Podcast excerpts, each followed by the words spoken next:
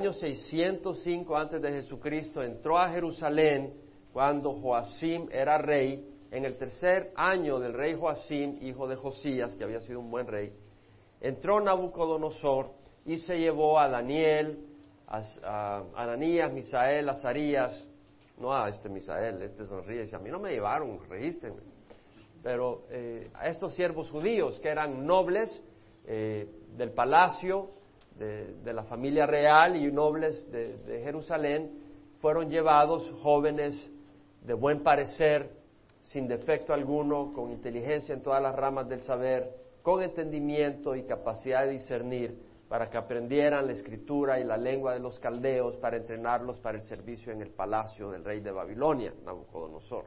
en el año 605 fueron llevados estos jóvenes a Babilonia y vemos que eh, Nabucodonosor reinó en Babilonia hasta el año 562, cuando murió. Reinó por 43 años. Y cuando murió Nabucodonosor, y siempre damos un recuento histórico para poder anclarnos históricamente. Cuando murió Nabucodonosor, su hijo Evil Merodach eh, entró a reinar, pero reinó dos años, y su cuñado, esposo de una hermana de él, hija de Nabucodonosor, lo asesinó. Entonces, en el año 500, 560 empezó a reinar el cuñado eh, de Evil, eh, eh, Merodac y reinó por cuatro años, hasta el año 556 antes de Cristo. Y en ese año, cuando él murió, su hijo reinó por dos meses, pero entonces tenemos que Nabonidus, casado con una de las hijas de Nabucodonosor, fue el que asesinó, de hecho, al sobrino de, su hermana o al nieto de Nabucodonosor, y entonces él tomó el reino en el año 556 antes de Cristo.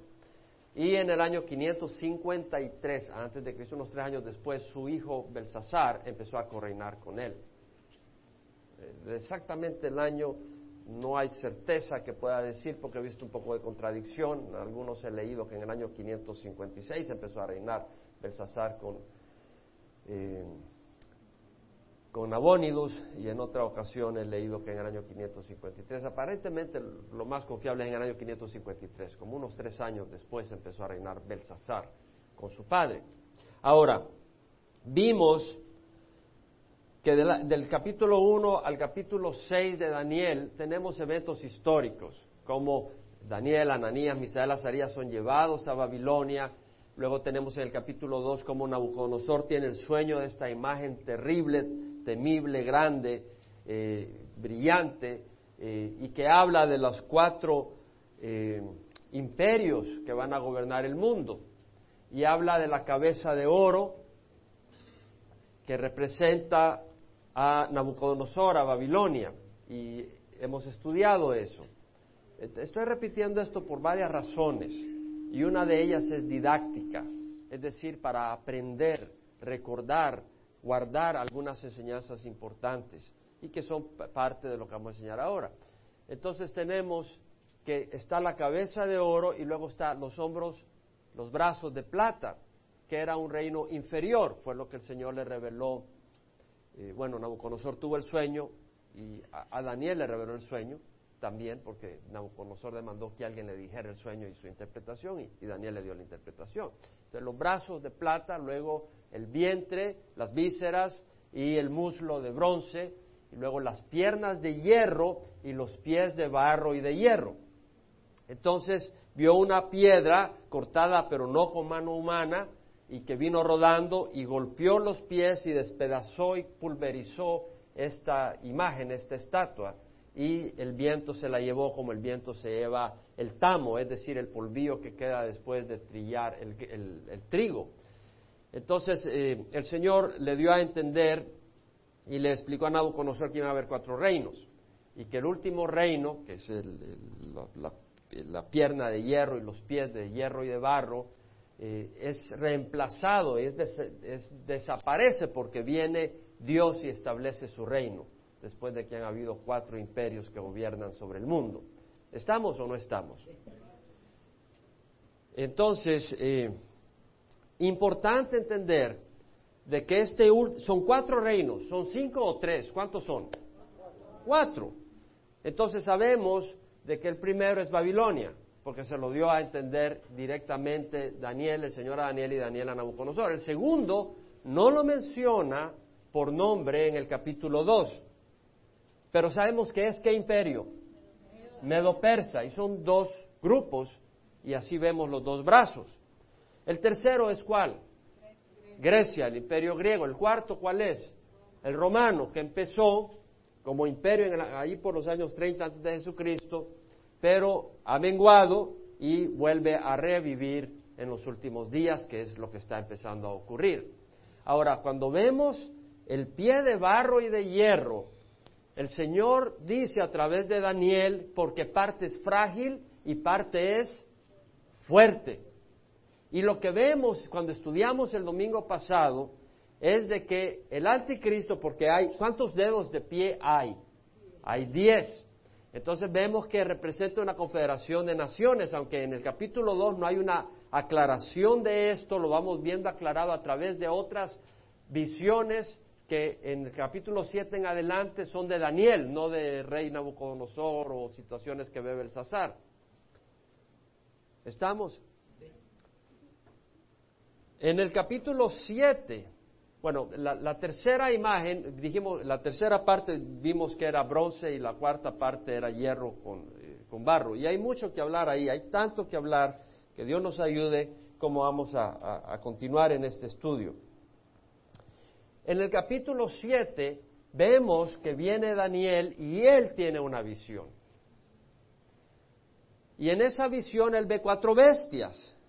Y la primera bestia es, si se acuerdan, un león con dos alas de águila y representa el imperio de Babilonia, porque ya vimos de que Babilonia fue representada como un león y como un águila y eh, vemos de que viene y es levantada, se le quitan las, se le arrancan las alas al águila, las alas de águila al león, se para como a un hombre y se le da un corazón de hombre. Vimos de que Nabucodonosor fue humillado porque en un momento determinado dijo, qué maravilloso a Babilonia, la que yo he hecho, la que yo he construido con mi poder y para mi gloria. Y Dios le dijo, eres un necio, es Dios el que ha hecho esto, que te ha permitido, y es Dios el que reina sobre el mundo y el que levanta y quita reyes. Tienes que darle la gloria a Dios. Entonces, cuando él, después de siete años que anduvo comiendo como bestia grama, porque fue el castigo que Dios le dio, levantó la cabeza al cielo después de siete años y dijo, Dios mío, tú eres fue que fue eh, restablecido al trono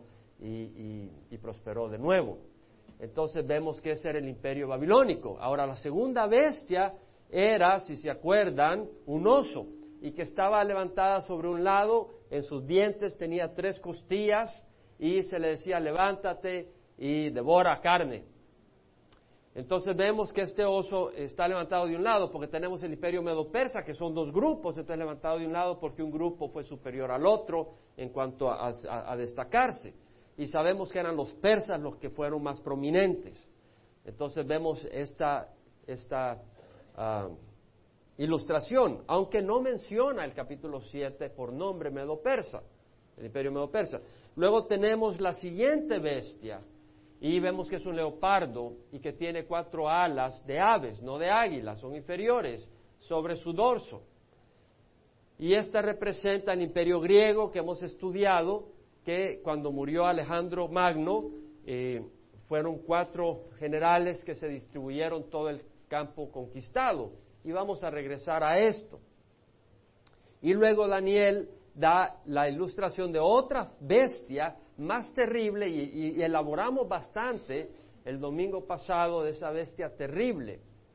Y realmente en el capítulo 13 de Apocalipsis vemos que esa bestia tiene el cuerpo de un leopardo, tiene piernas de oso y tiene cabeza de león, boca de león y tritura con dientes de hierro.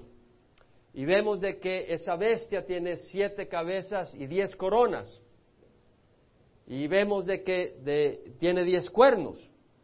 Y vemos de que sale otro cuerno que declara cosas que son blasfemias contra Dios y prospera. Y vemos de que hay diez naciones al final. Estudiamos eso el domingo pasado.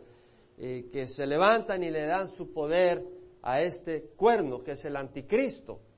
Y vemos de que él viene y quita a, los, a tres reyes de, esta, de tres naciones, él la reemplaza. Entonces este es el octavo rey, porque hay siete y luego de tres naciones él las elimina en el sentido de que él se pone ahí, él es el octavo, pero vemos que él tiene el poder absoluto de estas diez naciones y realmente es el anticristo que conquista el mundo, que está en control del mundo. Estudiamos eso. ¿Se acuerdan o no se acuerdan? Y no entrar en demasiado detalle, aunque pudiéramos tanta ilustración y tanta cosa, porque si usted se da cuenta que los pies de barro y de hierro, partes débil y partes fuerte, el hecho de que hay diez naciones y el anticristo remueve a tres de ellas, está removiendo a las débiles. ¿Entendemos? Y, también entendemos que dice que así como el barro, el capítulo 2 de Daniel, que el barro y el hierro no se mezclan, así estas diez, eh, no dice naciones, pero dice va a, ser va a ser dividido, pero no dividido en el sentido de que están peleándose uno con otro, sino que son situaciones políticas distintas, son distintas naciones. No es un país, sino que son distintas naciones. Por eso dice eh, va a estar dividido, así como el barro y el hierro no se mezclan. Capítulo 2 de Daniel. Entonces, en ese sentido, son eh, naciones. Pero luego dice, pero tendrán la solidez del hierro. Lo que está diciendo es que van a estar unidas en propósito. Van a estar unidas y de hecho le dan su poder y su autoridad al anticristo que recibe el poder y la autoridad de Satanás mismo. Vamos a regresar ahora a donde terminamos. El capítulo 7 fue donde terminamos el domingo pasado. Ahora, la visión la tuvo Daniel. Fue un sueño. Él estaba en sueños cuando tuvo visiones. En el año primero de Belsasar. Ahora, Belsasar fue el último rey que tuvo Babilonia y vimos de que reinó hasta el año 539, pero él empezó a reinar desde el año 553 antes de Cristo. Amén. Las fechas son importantes acá. Entonces, el año primero es el año 553 antes de Cristo. Toda esta visión de Daniel fue dada en el año 553, antes que Medo Persa venciera a Babilonia, antes que Grecia fuera nada, antes que Roma soñara con existir. Bueno, no soñara con existir porque 500 años antes de Cristo empezaba a ocurrir la formación de lo que se convirtió en Roma, pero no fue un imperio. Ahora, el capítulo 8 empieza en el tercer año de Belsasar, que sería el año 550 antes de Jesucristo. Y dice, en el año tercero del reinado del rey Belsasar, se me apareció a mí Daniel. ¿Quién es el, quién es el que escribe? Daniel dice, se me apareció a mí. Tenemos que entender cómo la escritura revela muchas cosas para el corazón que tiene los oídos abiertos y los ojos abiertos. Se me apareció a mí, Daniel, una visión después de aquella que se me había aparecido anteriormente. Cuando miré en la visión sucedió que al mirar yo me encontraba en la ciudadela de Susa. Bueno, Susa fue una ciudad importante en el imperio persa. Todavía medio persa no había conquistado Babilonia. Sin embargo, Dios lleva en una visión a Daniel a Susa, la ciudad donde se construyó un gran palacio, que es el, lugar donde leemos el libro de Esther y donde leemos eh, que Nehemías era copero del rey posteriormente en el imperio persa. Vemos que Dios lleva a, Daniel en visión a, Susa, porque el siguiente reinado es Medo Persa. Y lo lleva a Susa, que está en la provincia de Elam, y vi en la visión que yo estaba junto al río Ulay. Este es un canal de agua del río. Alcé pues mis ojos y miré, y he aquí que un carnero, un carnero es el macho de las ovejas, lleno de lana, con sus cuernos en forma de caracol, y este estaba delante del río, tenía dos cuernos y los dos cuernos eran altos, pero uno era más alto que el otro, y el más alto creció el último. Aquí viene el Señor y nos revela más sobre dos reinos, el medo persa y el griego. Entonces vemos que el medo persa que representa el pecho de plata, los dos brazos, que representa el oso levantado de un lado, los persas, acá nos aclara más al decirnos que un cuerno, perdón, creció más alto que el otro, pero luego dice, ponga atención, el más alto creció el último. Este es un detalle histórico tremendo. Yo he leído historia, eh, he escudriñado un poco historia. Pudiera pasar muchas más horas estudiando historia, pero no tengo el tiempo. Pero eh, eh, los medos vinieron al escenario antes que los persas. El grupo de los medos existió antes que el grupo de los persas. El grupo de los persas vino después. Y cuando se aliaron y fue el grupo medo-persa, fueron los persas los más fuertes. Entonces el más fuerte fue el que vino después. Y es lo que dice la profecía. Claramente dice, los dos cuernos eran altos, pero uno era más alto que el otro y el más alto creció de último. Vemos el cumplimiento y luego dice, y luego después Daniel nos da el nombre del imperio diciendo Medo Persa. Ya lo vamos a ver. Vi al carnero dando cornadas al oeste, al norte y al sur. Bueno, este carnero, ¿quién es? ¿Qué imperio? El Medo Persa. ¿Los tengo confundidos? Levanta la mano si no estás confundido. Este carnero es el imperio Medo Persa. Bueno, este carnero es Ciro, el persa, que fue el que gobernó, que dirigió, Ciro el persa y por supuesto el imperio, el imperio medo-persa. Ahora, cuando el imperio babilónico estaba desde el Golfo Pérsico, y ustedes tienen su mapita, hasta el mar Mediterráneo. Era una franja que pasaba por Palestina y toda esa área. Porque acuérdense que Babilonia conquistó Palestina y Siria y esa área. Entonces es una franja. Ahora, no están en la misma proporción si usted se da cuenta, el imperio medo-persa abarca mucho más, porque se extiende hasta Grecia, se extiende hasta Egipto, el imperio medo-persa, y al norte hasta el Mar Negro. Entonces vemos de que esto se, se, extiende hacia el norte, hacia el Mar Negro, hacia el oeste, hacia Grecia, hacia el sur, hacia Egipto, tal como dice va con cornadas al oeste, al norte y al sur, y ninguna bestia podía mantenerse en pie delante de él, y nadie podía librarse de su poder, hacía lo que quería y se engrandeció. ¿Quién es este imperio? Medo Persa. Lo que es interesante es que Dios menciona por nombre, más de 200 años antes, a Ciro. Vámonos a Isaías, que, profetizó más de 700 años antes de Cristo. En el capítulo 41 de Isaías, Isaías 41, versículo 2, el Señor dice a través de Isaías, ¿quién ha levantado del oriente? ¿De dónde vino Medo Persa? ¿Del este o del oeste de la Palestina? Está al este de Palestina. Dice, ¿quién ha levantado del oriente al que él llama en justicia a sus pies? La palabra sus o el, adjetivo sus ahí debería estar con letra mayúscula la S porque se refiere a los pies de Dios. ¿Quién ha levantado al que él llama, Dios llama en justicia a sus pies ante él? El él de esa frase debería ser minúscula porque es el de Ciro. Ante él entrega naciones.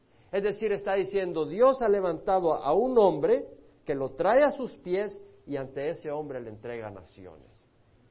Y dice, y a reyes somete, los deja como polvo con su espada, como hojarasca dispersa con su arco, los persigue pasando seguros por una senda por donde no habían andado sus pies. Claro, llegó hasta Grecia, nunca había andado por esos pies Ciro, por esos lugares los pies de Ciro.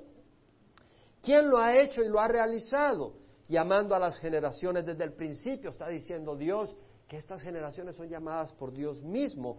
Yo Jehová soy el primero y con los postreros estoy.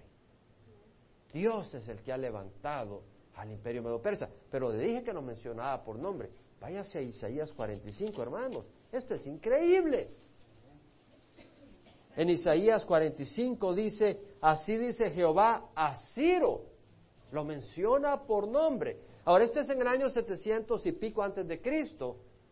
Ciro llegó en el año 539, o sea, como 200 años antes de que Ciro hiciera, o sea, antes que naciera Ciro, Dios ya lo había levantado en su plan. Así dice Jehová a Ciro su ungido, es decir, aquel ungido para su propósito, no que fuera un hombre espiritual, a quien he tomado por la diestra para someter ante él naciones y para desatar lomos de reyes, es decir, para convertirlos en caudillos, en esclavos, para abrir ante él las puertas, para que no queden cerradas las entradas. Babilonia se creía impenetrable, pero ¿qué hicieron? Desviaron el río que pasaba por Babilonia y entraron por las compuestas y abrieron las puertas que estaban cerradas.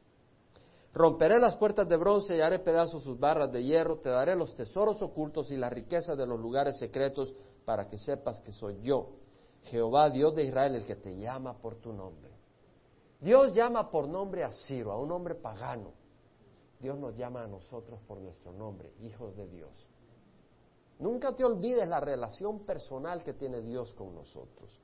Por amor a mi siervo Jacob, para eso levantó a Ciro y a Israel mi escogido, te he llamado por tu nombre, te he honrado aunque no me conocías. Muchos de nosotros, sin conocer a Dios, Dios ha trabajado en nuestras vidas y nos ha llamado. Yo soy Jehová y no hay ningún otro. Fuera de mí no hay Dios. Yo te ceñiré aunque no me has conocido. Lo, ciñó con poder, le dio fortaleza, le dio salud. A sus enemigos los debilitó, aunque no había conocido Ciro a Dios para que sepa que desde el nacimiento del sol hasta donde se pone no hay ninguno fuera de mí, yo soy Jehová y no hay otro, el que forma la luz y crea las tinieblas, el que causa bienestar y crea calamidades, yo soy Jehová el que hace todo esto. Vemos que Ciro es profetizado en Isaías por nombre. Tremendo. Ahora, este es el imperio medo-persa. Ahora viene el Señor y a Daniel le da una visión del imperio griego. Y vamos a leer acá cosas bien interesantes. Dice, estando yo observando, he aquí un macho cabrío. las cabras son distintas a las ovejas. Estas son más salvajes, tienen piel más tosca, no tanta lana, y tienen cachos que son para atrás, inclinados, afilados, por decir así.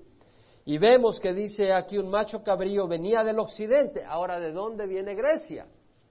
Viene del oeste. Amén. Dice, un macho cabrío venía del occidente sobre la superficie de toda la tierra sin tocar el suelo. ¿Qué quiere decir? Venía rapidísimo. Bueno, Alejandro Magno conquistó todo ese imperio que conquistó en un abrir y cerrar de ojos. Por eso dice, venía sin tocar el suelo. El macho y el leopardo que representa al imperio griego en, el capítulo 7 vemos que es una, un animal, una un animal ágil. Y dice, el macho cabrío, acá es un macho cabrío, tenía un cuerno prominente entre los ojos, porque se refiere a quién?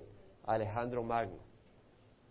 Se dirigió al carnero que tenía los dos cuernos, que es Medo Persa, que yo había visto parado delante del río, y lo acometió con la furia de su poder. Lo vi venir junto al carnero y enfurecido contra él hirió al carnero y le rompió los dos cuernos. Dios tenía todo esto en su plan. Y el carnero no tenía fuerzas para mantenerse en pie delante de él, lo arrojó en tierra y lo pisoteó y no hubo nadie que librara al carnero de su poder. Nadie te puede librar, solo el Señor. Más te vale no solo estar en el plan de Dios, sino ser hijo de Dios. Porque en el plan de Dios está todo el mundo, cada grano de arena, cada molécula, cada átomo está en el plan de Dios.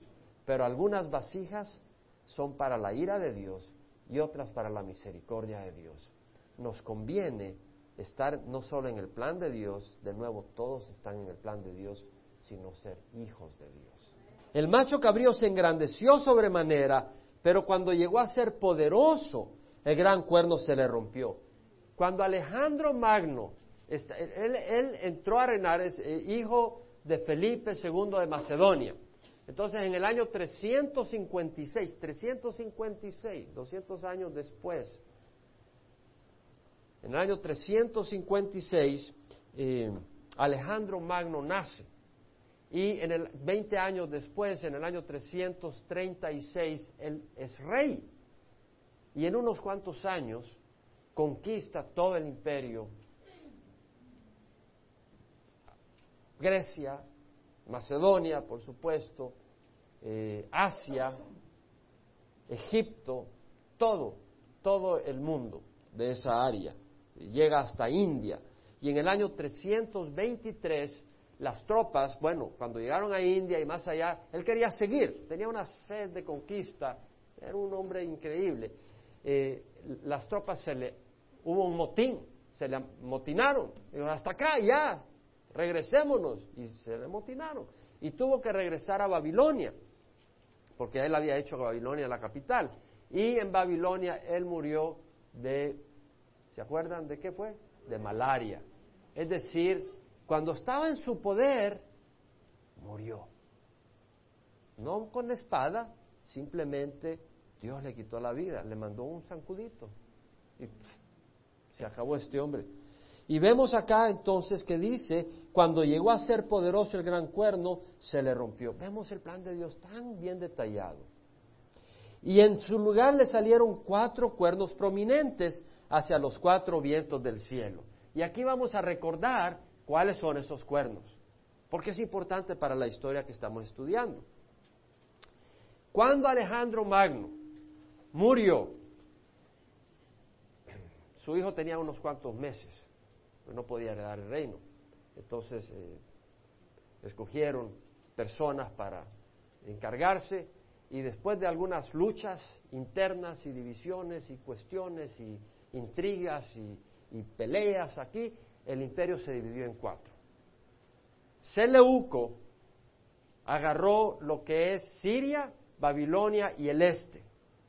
Casandro agarró Grecia y Macedonia al oeste. Lisimaco agarró Bitinia y Tracia, lo que es Turquía, al norte. Y luego Ptolomeo agarró Egipto, Palestina, o sea, la tierra de Israel, y Arabia Petrea, la parte entre ellos, es bajo su poder. Cuatro regiones, cuatro generales. Ahora fíjese bien lo que viene, porque es importante. Dice acá, en el versículo 9, de uno de ellos, distinto a los diez cuernos donde aparece otro. ¿Se acuerda cuando estudiamos los diez cuernos que apareció otro? Acá no, de uno de ellos. Por eso sabemos que no es del imperio romano del que va a hablar sino el imperio griego. Amén. Esta es profecía estudiada sin invento de hombre, sino con lo que la palabra nos enseña. De uno de ellos salió un cuerno pequeño que creció mucho hacia el sur, hacia el oriente y hacia la tierra hermosa. Aquí tengo que hablar un poco de historia, porque si usted no sabe la historia, no va a entender cómo se cumplió esta profecía. En el año 175 de uno de estos cuatro grupos había uno que era Seleuco, ¿se acuerda? Y se formó la dinastía de los Selúcidas. En el año 175 antes de Cristo hubo un hombre, Antíoco el cuarto, hijo de Antíoco III. Antíoco III se había tomado Palestina de los Ptolomeos. Acuérdense que Ptolomeo tenía Egipto y a Palestina al sur. Entonces, eh, Antíoco III se tomó Palestina de los Ptolomeos. Y cuando murió, tuvo su hijo que recibió el reino, y cuando murió su hijo le tocaba al nieto de Antíoco III el reino. Pero uno de los hijos de Antíoco III, Antíoco IV, dijo, lo siento, Pal, lo siento, sobrino, lo mató y él se agarró el reino. Antíoco IV. Y se llamó Epífanes, que quiere decir revelación, manifestación. Él dijo, yo soy una manifestación de Dios, soy maravilloso se elevó a Dios. No es muy bueno hacer eso. No te conviene, no te lo recomiendo. Le pasó a Lucifer y le pasa a muchos. Entonces, Antíoco IV, Epífanes, en el año 175, Ptolomeo VI al sur de la dinastía de los Ptolomeos en Egipto, que se habían agarrado a Egipto, eh, Palestina, como había perdido los Ptolomeos Palestina, Ptolomeo VI estaba que quería recuperar Palestina de Antíoco Epífanes. Entonces Antíoco Epífanes en el año 170 bajó a Egipto y le dio una buena paliza, venció a Ptolomeo VI, se declaró rey, aunque no logró dominar totalmente y conquistar todo lo que quería en Egipto. Pero en el año 170, después de, calmar a, a Egipto y a los Ptolomeos, se regresó a Siria, pero en el camino hubo un problema en Palestina. Y es que este hombre, Antíoco Epífanes, quería eliminar la cultura judía y quería helenizar, es decir, hacer griegos a los judíos. Es así como los musulmanes que resisten la tendencia occidental de cómo se visten, eh, la cultura occidental, ellos dicen, un momento, es una cultura corrupta, no queremos nada. Entonces los judíos no querían nada de la cultura griega. Entonces Antíocos Epifanes o Epífanes lo que hizo era mató a Onías, que era sumo sacerdote de los judíos en Jerusalén, lo mató y puso a Jasón como sumo sacerdote, alguien que abrazaba la cultura griega. Ahora, Jasón fue reemplazado por un sumo sacerdote que pagó una buena cantidad de dinero por su puesto. Cuando este otro sumo sacerdote estaba ahí en su puesto, Jasón, cuando estaba Antíocos Epífanes venciendo a los Ptolomeos en Egipto, cuando regresaba, llegó un rumor falso a Jerusalén diciendo que Antíocos había muerto. Entonces Jasón dijo, esta es mi oportunidad. Entonces atacó Jerusalén para volver a tomar su control. Pero era mentira. Antíocos estaba vivito y coleando. Entonces en el regreso Antíocos viene, entra a Jerusalén, saquea el templo, aplaca la revuelta y se va de regreso a Siria habiendo dado una buena paliza a los judíos. Cuando llega allá en el año 170, ya regresa y todo, en el año 168, con su odio hacia los judíos que resistían la cultura griega, va de nuevo a Egipto para tomar todo el control que había querido tomar. Mencioné su odio a la cultura judía porque esto va a salir después. Él va a Egipto a querer tomar total control de Egipto. Cuando Roma ya Estamos hablando del año 168 antes de Cristo.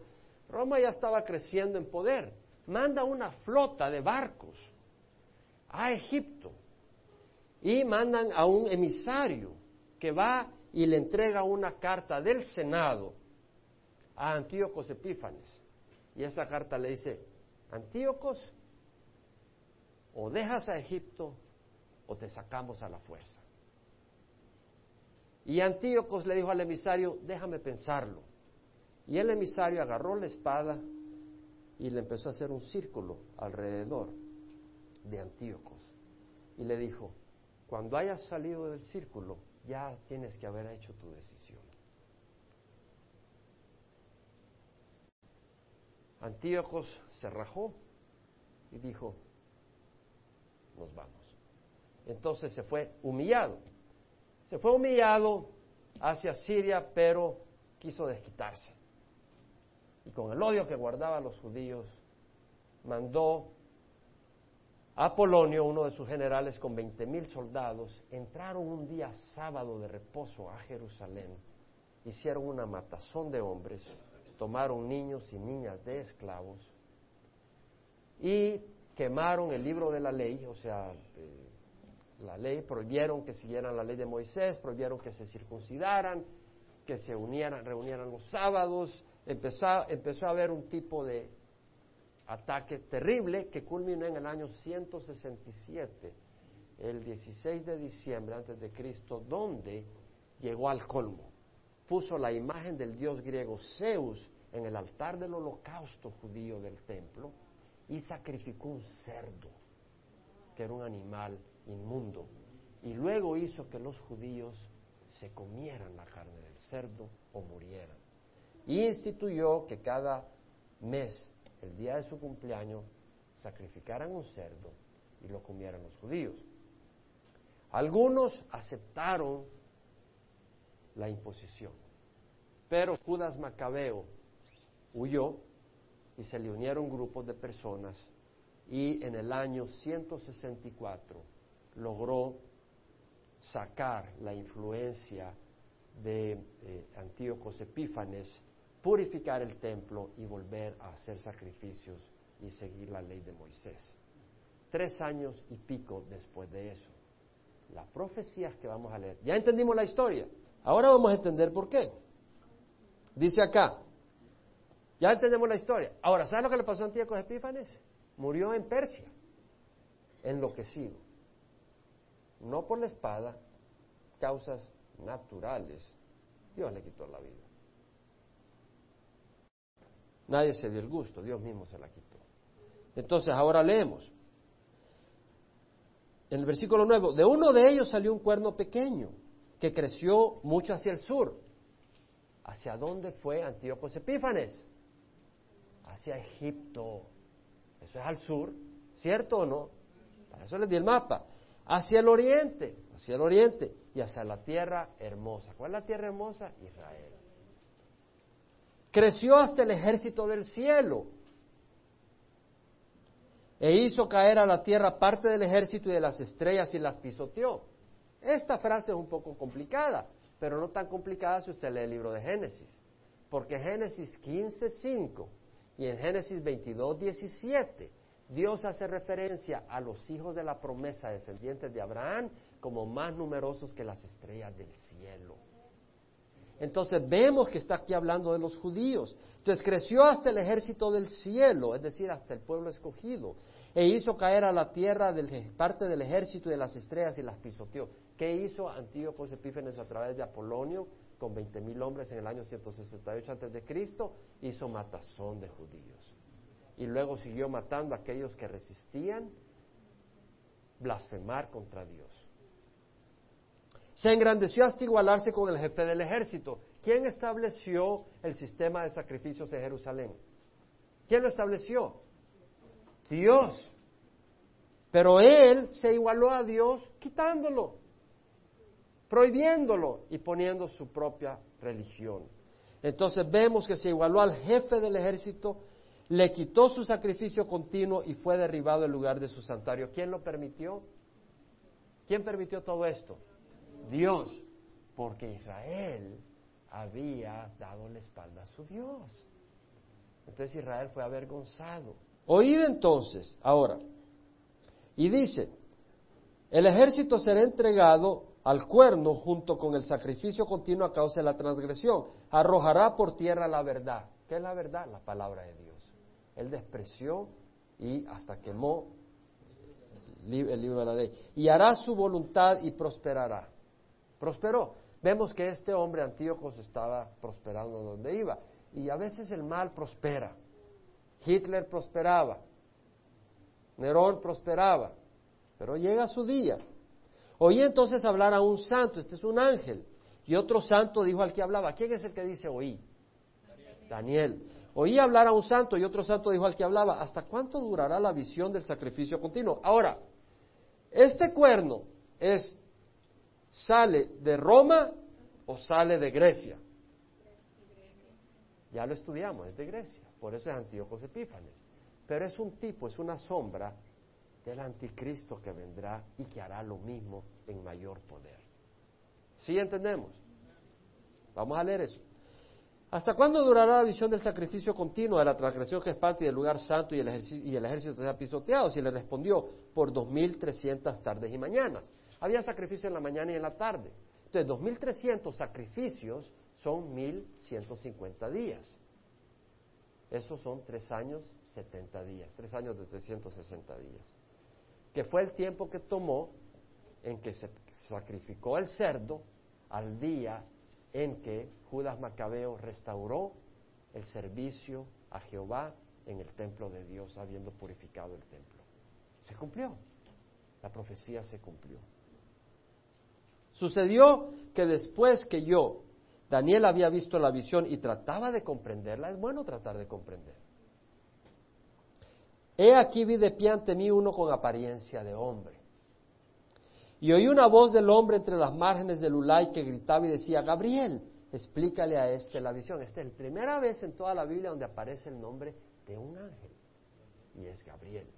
Y Gabriel quiere decir hombre de Dios. Y para mí es algo bien personal porque yo tuve una experiencia, no sé si, si ustedes se acuerdan que compartí en alguna ocasión, cuando trabajaba en Baxter Edwards. Nunca se me olvida, un día iba para Puerto Rico. Y me puse dos CDs, dos cassettes encuentro, no teníamos CDs en esos días. El año, a ver si en el año 2001, por ahí. Y me puse dos cassettes encuentro y dije, Señor, a donde tú me des la oportunidad, yo entrego estos cassettes. Pero me los puse en el aeropuerto de John Wayne Airport. Y mi vuelo iba a Dallas, Texas, y de Dallas, Texas a San Juan, Puerto Rico. Y a la par mía, el Señor me puso a una señora peruana de Texas que viajaba. Le pregunto, ¿cómo te llamas? Me dice, Gabriela. Y hasta ese momento el nombre no, no me hizo ninguna preocupación. Pero le compartí el Evangelio, ella era adventista y estaba bajo la ley. Y cuando le compartí el Evangelio, ella se movió, tanto que recibió al Señor ahí, allí públicamente. O sea, la invité públicamente a orar para recibir al Señor en el avión y ahí recibió al Señor ella. Y fue algo tremendo. Estaba bendecida. Bueno, ese fue. Yo tenía dos cassettes. ¿Quién garantizaba que se pusiera a la par mía una hispana? Porque si tú hablas inglés y no español, de nada te sirve que hacer encuentro. Y lo más interesante es que mi vuelo de Dallas a San Juan me toca otro hispano. Y ese hispano era de México. ¿Y cómo te llamas? Gabriel. Es cierto, es cierto. Y ahí dije yo, Señor, ¿qué me quieres explicar? Le compartí el Evangelio y le di el hacer encuentro. ¿Cuántos me había puesto yo? Dos. Los dos usé en ese viaje. Pero el nombre Gabriel me quedó en la mente y regresando del viaje, regresando del viaje, fuimos a compartir un sábado acá. Y en una casa me salió un joven y le pregunté su nombre, se llamaba Gabriel. Y antes, antes aún en el vuelo, en el viaje, me encontré con personas con el nombre de Gabriel. Entonces el Señor me mandó a buscar qué significaba Gabriel, porque dije, Señor, me están llamando Gabriel a mí. Cuando están diciendo Gabriel, están diciendo el nombre de Gabriel. Y me fui a ver qué quiere decir. Y quiere decir hombre de Dios. Entonces, lo que te quiero decir, no ya te estás exaltando, no me estoy exaltando. Dios es el que nos exalta. Al que lo recibe, lo hace hombre de Dios, lo hace mujer de Dios. Aquí habemos hombres y mujeres de Dios y aquellos que no le pertenecen a Dios. ¿A quién le perteneces? No estamos hablando de la aurola que se estudia en la Iglesia Católica, el santito que no. No, no, no yo pierdo la paciencia, me enojo, pero le pertenezco a Dios. Y tengo esa certeza. Y para mí es algo precioso ver este hombre viene y qué es lo que hace, explica la visión. ¿Qué es lo que somos llamados a hacer? A explicar la escritura en la pared. Amén. A compartir a otros lo que está pasando y qué significa somos llamados. Entonces vemos que acá Gabriel explica la visión. Él se acercó donde yo estaba y cuando llegó me aterroricé y caí sobre mi rostro. Pero él me dijo, entiende hijo del hombre, es decir, habla de la humanidad de Daniel, que la visión se refiere al tiempo del fin. Es decir, está hablando aquí, la visión es el año 170 y Daniel la está teniendo en el año 550. Estamos hablando de 300, 400 años antes de todos los eventos. Pero realmente la visión abarca hasta el fin de los tiempos, porque dice, mientras él hablaba conmigo, caí en un sueño profundo con mi rostro en tierra. Él me tocó y me hizo incorporar donde yo estaba. Es decir, siempre necesitamos no el toque de un ángel, sino de Dios. Él tuvo el toque de un ángel, nosotros tenemos el toque de Dios. Amén. Y vemos que entonces dijo, he aquí te voy a dar a conocer lo que sucederá al final de la ira, de la ira. Estos fenómenos son resultado de la ira de Dios contra su pueblo, que lo hace pasar por sufrimiento, y sobre el mundo por su pecado. Y vamos a ver eso en Jeremías 30, pero quiero terminar este capítulo, por lo menos. Porque se refiere al tiempo señalado del fin. El carnero que viste con los dos cuernos representa a los reyes de Media y de Persia. Se lo da literalmente. Les da el nombre antes de que ocurra. Y el macho cabrillo peludo representa el reino de Grecia. Grecia todavía no era un imperio. Es tan así la profecía que algunos han tratado de desacreditar diciendo que el libro de Daniel fue escrito después de que murió Jesucristo y resucitó como en el año 200 después de Cristo. Pero cuando los arqueólogos descubrieron el scroll, o sea, el rollo del mar muerto, se les vino para abajo la explicación porque el rollo del mar muerto eh, arqueológicamente lo han datado a antes del tiempo de Cristo. Y el cuerno grande que está entre sus ojos es el primer rey. ¿Cómo se llama el primer rey de Grecia? Alejandro Magno. El cuerno roto y los cuatro cuernos que salieron en su lugar representan cuatro reinos que se levantarán de su nación, pero no con su poder. Y al final de su reinado. Entonces aquí viene el Señor y hace un salto, porque Dios es soberano, Él puede hacer las cosas que quiera. Y hace un salto y se va de Antíocos Epífanes al anticristo. Y dice, al final de su, cuando los transgresores se acaben, al final de su reinado, cuando los transgresores se acaben. ¿Cuándo se va a acabar la transgresión? ¿Cuándo, hermanos? ¿Cuándo?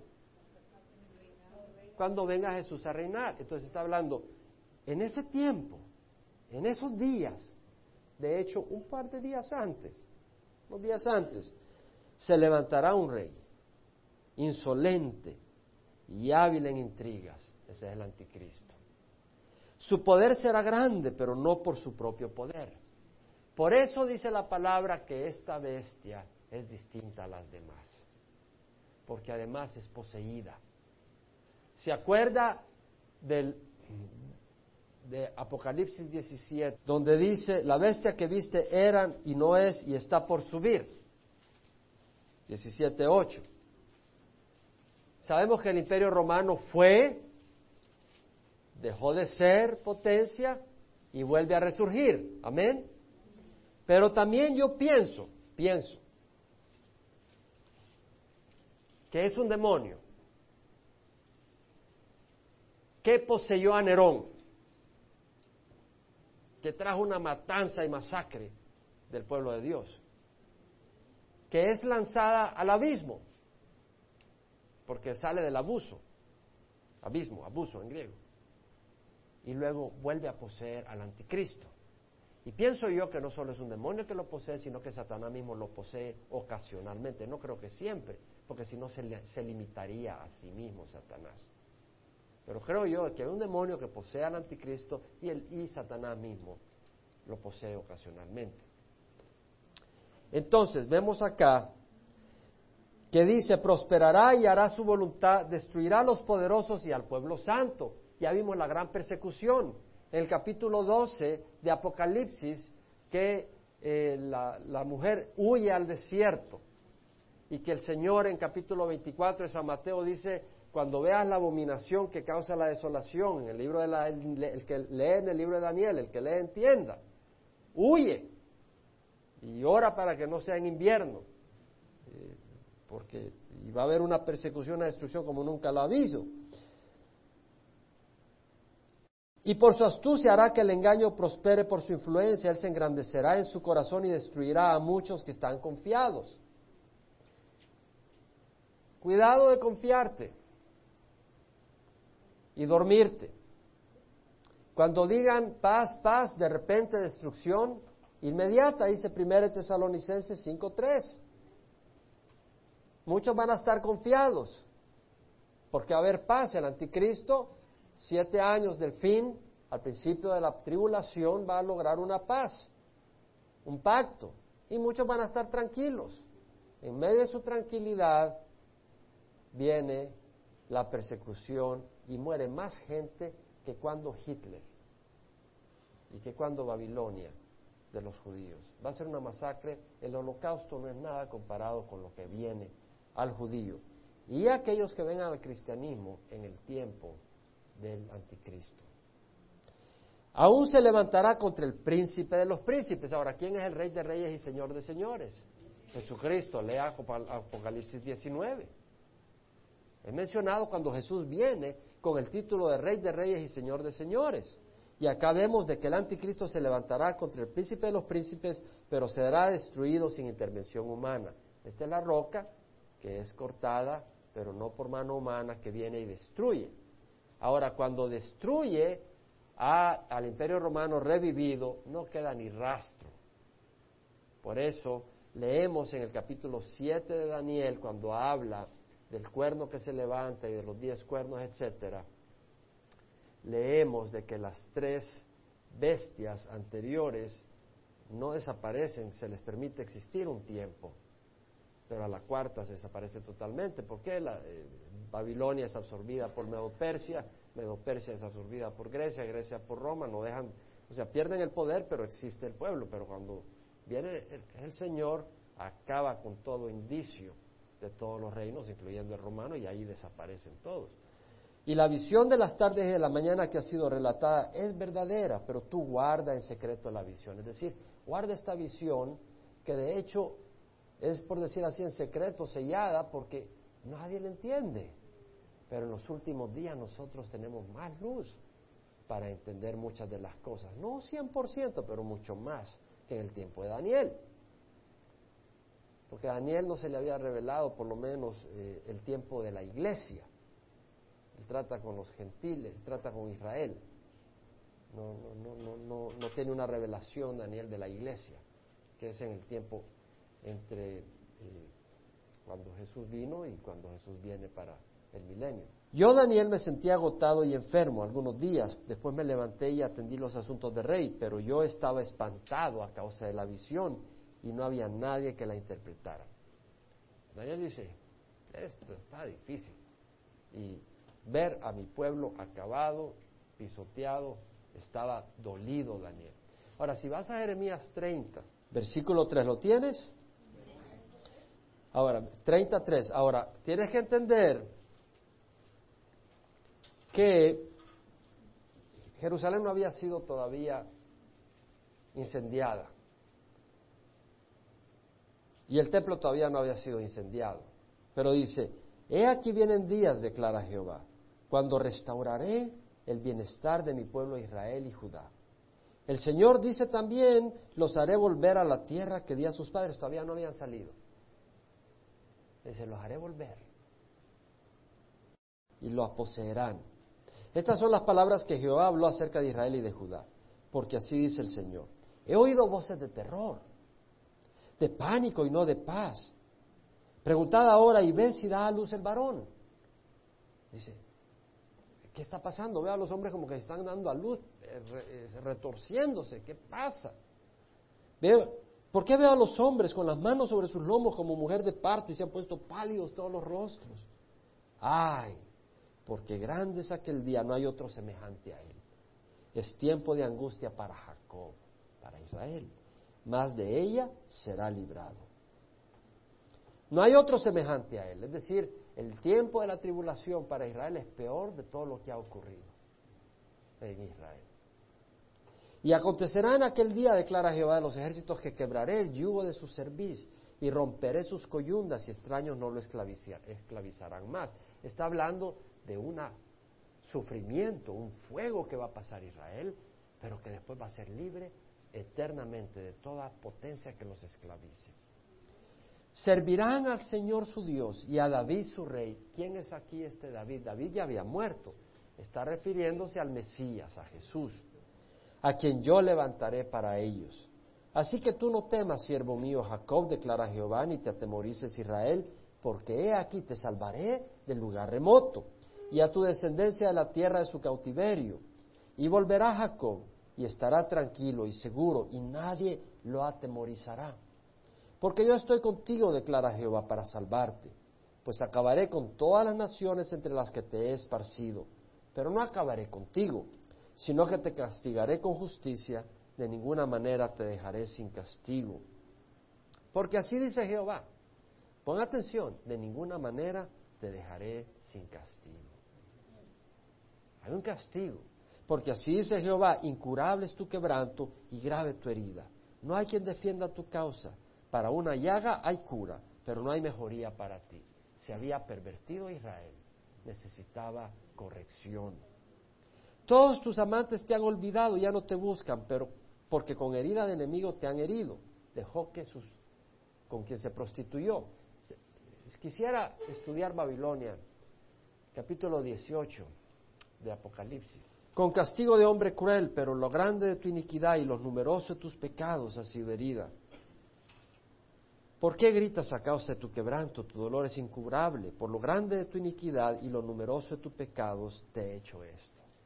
Vemos el castigo a Israel. Por tanto, todos los que te devoran serán devorados y todos tus adversarios, todos ellos irán al cautiverio. Todos los que te saquean serán saqueados. Aquí viene Dios y también hace justicia contra los enemigos de Israel. Y a todos los que te despojan los, haré, los daré al despojo porque yo te devolveré la salud y te, sanaré de tus heridas, declara Jehová, porque te han llamado desechada diciendo, esta es nadie se preocupa por ella, pero dice el Señor, no, yo solo la estaba castigando. Viene el día donde la restauraré. Así dice Jehová, he aquí restauraré el bienestar de las tiendas de Jacob y tendré misericordia de sus moradas. Será reedificada la ciudad sobre sus ruinas y el palacio se asentará como estaba. Saldrán de ellos canto de acción de gracias y voz de los que se divierten. Los multiplicaré y no disminuirán, los honraré y no serán menospreciados. El pueblo de Israel prosperará al final en el milenio. Y serán sus hijos como antes, su congregación delante de mí será confirmada y castigaré a todos sus opresores. Será su guía uno de ellos. ¿Quién será guía de Israel? Jesús, descendiente de David, un israelita. Su gobernante de en medio de ellos saldrá, y lo haré acercarse y él se llegará a mí, porque ¿quién se atreverá a arriesgar su vida para llegarse a mí? Pero Jesús es limpio y perfecto. Y vosotros seréis mi pueblo y yo seré vuestro Dios. He aquí la tempestad del Jehová con furor ha salido, una tempestad devastadora descargará sobre la cabeza de los malvados. La ardiente ira de Jehová no se aplacará hasta que haya hecho y cumplido los propósitos de su corazón. En los postreros días entenderéis esto y lo estamos entendiendo. Amén. Son los postreros días. Uno de los siete ángeles que tenía las siete copas vino y habló conmigo diciendo, ven te mostraré el juicio de la gran ramera que está sentada sobre muchas aguas. Esta ramera está sentada sobre muchas aguas, es decir, está sobre muchas naciones en el mundo. Con ella los reyes de la tierra cometieron actos inmorales y los, y los moradores de la tierra fueron embriagados con el vino de su inmoralidad. ¿Quién es esta ramera? Y me llevó en el espíritu a un desierto, dice Juan el apóstol, y vi a una mujer sentada sobre una bestia escarlata, llena de nombres blasfemios que tenía siete cabezas y diez cuernos.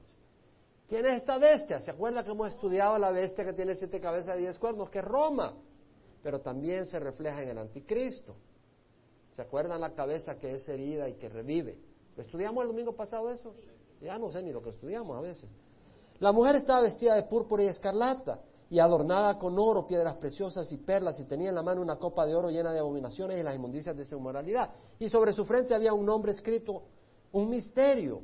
¿Qué quiere decir misterio? Tan, tan, tan. No, no quiere decir eso. Algo que, ah, algo que no se conoce, que está escondido. Bueno, el misterio es Babilonia la Grande. Lo que no se conoce es que aquí Juan está usando un nombre por otro. Un hombre que tiene todo un significado por otro que es la realidad. La realidad es Roma. Ahora, la grande, la madre de las rameras y de las abominaciones de la tierra. Ahora, tenemos que entender que a Babilonia eran tres cosas. Era un lugar en la área de Sinar donde fue Nimrod, estableció Babilonia.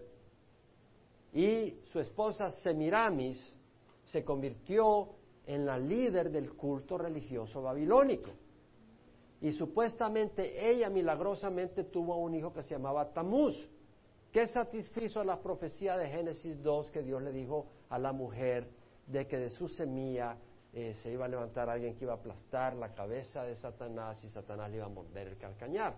Entonces aquí viene eh, Babilonia, establece su religión que es parecido, pero es falso. ¿Me explico? Es como cuando ve algo que brilla, pero no es verdad. Entonces es la religión falsa. De Babilonia representa la religión falsa. Representa un lugar, representa la religión falsa y representa un imperio. Entonces Roma es un imperio y también está hablando Dios acá que es la cuna, el centro de religión falsa. Terrible, ¿no? Porque sabemos que la Iglesia Católica ha establecido su centro en Roma. Ahora, no estoy aquí para criticar, pero tengo que exponer las cosas. Y dice, vi a la mujer ebria de la sangre de los santos. ¿A quién mató Nerón? A miles de cristianos. Roma persiguió a miles de cristianos, murieron, se los tiraron a las bestias. Y de la sangre de los testigos de Jesús. Y al final también habrá una masacre de cristianos, el imperio romano. Me asombré grandemente y el ángel me dijo, ¿por qué te has asombrado? Yo te diré el misterio de la mujer y de la bestia que la lleva, la que tiene las siete cabezas y los diez cuernos. La bestia que viste era y no es y está por subir del abismo. Ya vimos que Roma fue, dejó de ser y vuelve a ser. ¿Cierto? ¿Amén o no? Quiero ver si están despiertos. ¿Sí o no?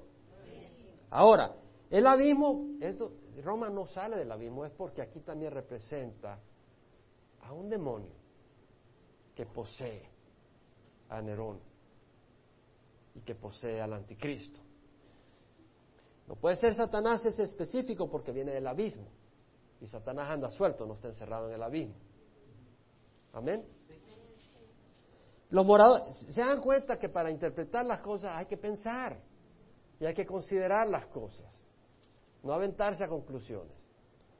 Y los moradores de la tierra cuyos nombres no se han escrito en el libro de la vida desde la fundación del mundo se asombrarán al ver la bestia que era, no es y que vendrá. Esto es algo precioso. Cuyos nombres no se han escrito en el libro de la vida desde la fundación del mundo. Quiere decir que nuestros nombres están escritos en el libro del Cordero desde la fundación del mundo. Wow.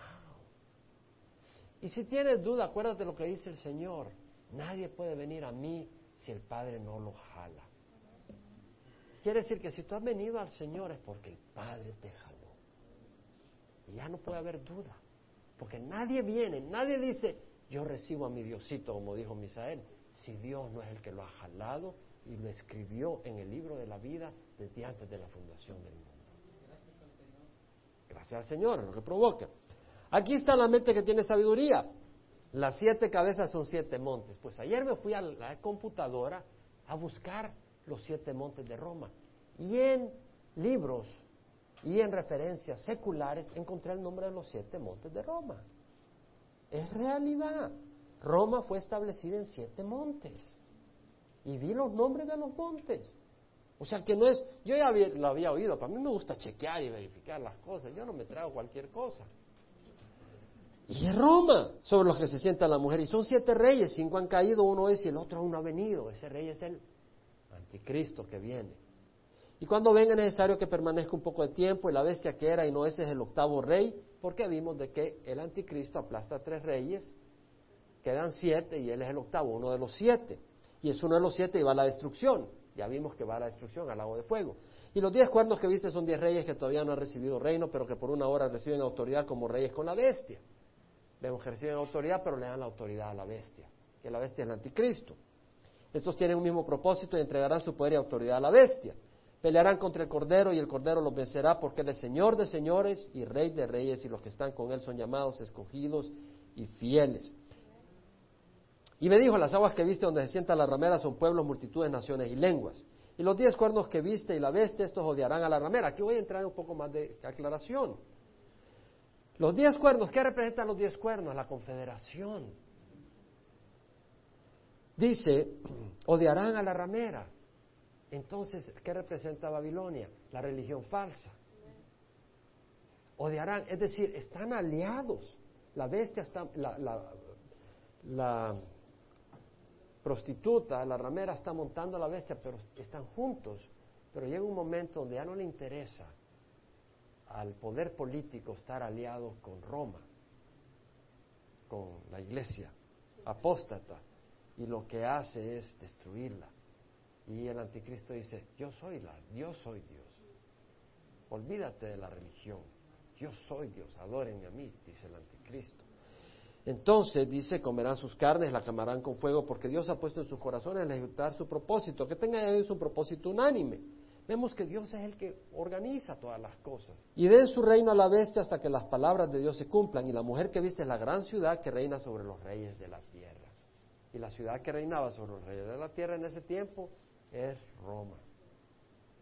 Entonces vemos acá el anticristo.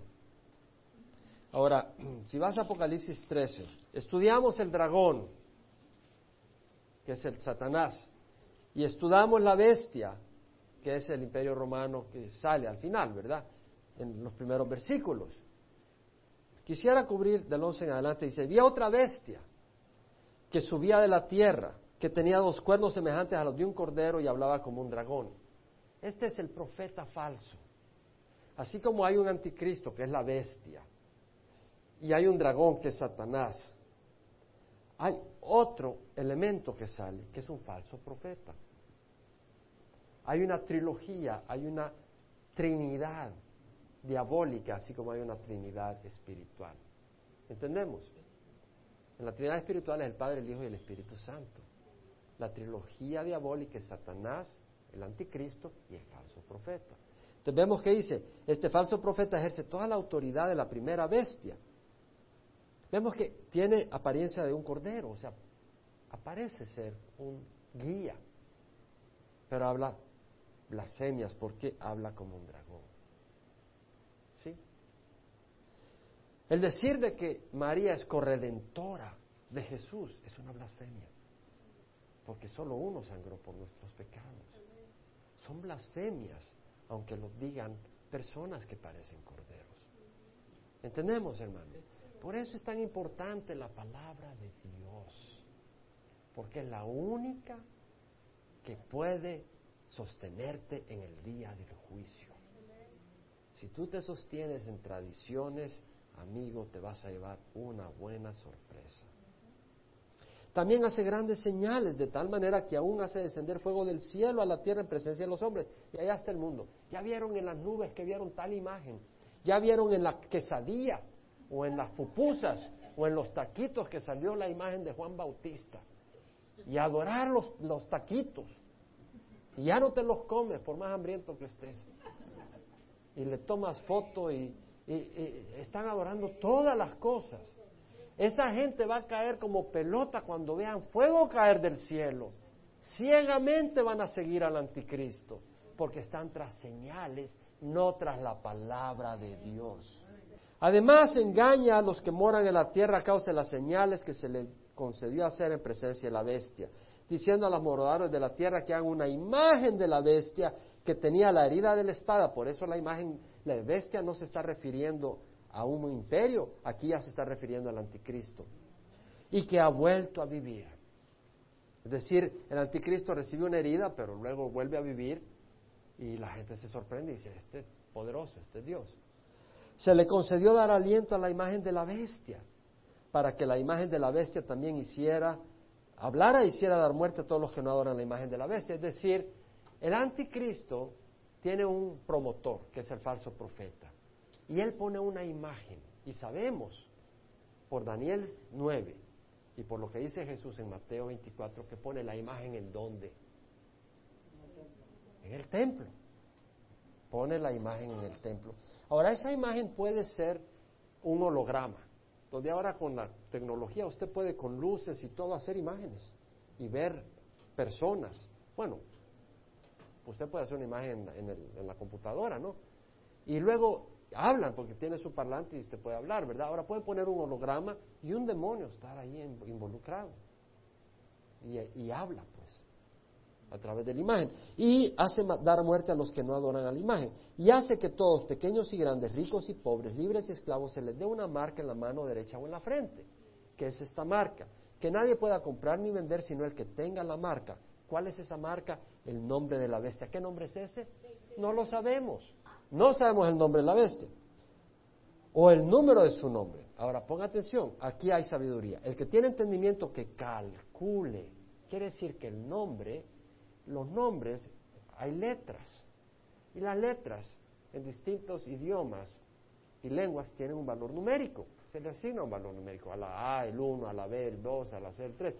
Entonces, cuando se revele esa bestia, ese anticristo, usted va a poder usar numerología y calcular y va a ser 666. El que tiene entendimiento que calcule el número de la bestia, porque el número es el de un hombre y su número es 666. Ahora es un hombre. ¿Por qué? Porque el nombre completo, el hombre completo, perdón, lo que es completo es el número 7.